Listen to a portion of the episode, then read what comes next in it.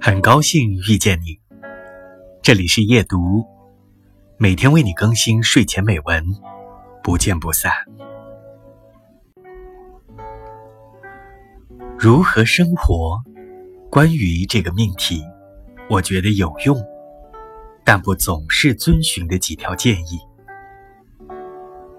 第一，快乐出现的时候，享受快乐。第二，小口慢饮，别狼吞虎咽。第三，对自己温柔些，少工作，多休息。第四，过去的一切你都无法改变，这是基本的物理原理。第五，小心星期二和十月。第六，库尔特·冯内古特是正确的。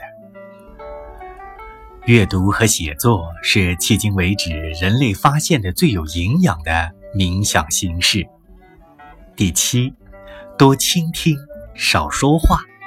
第八，无所事事的时候不要有罪恶感。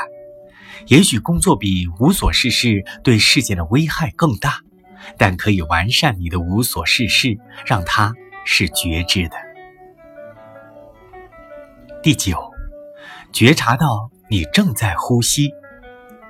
第十，不论在任何地点、任何时刻，都要试着去发现美。一张面孔，一句诗词，窗外的云，涂鸦画，风力甜，美可以净化思想。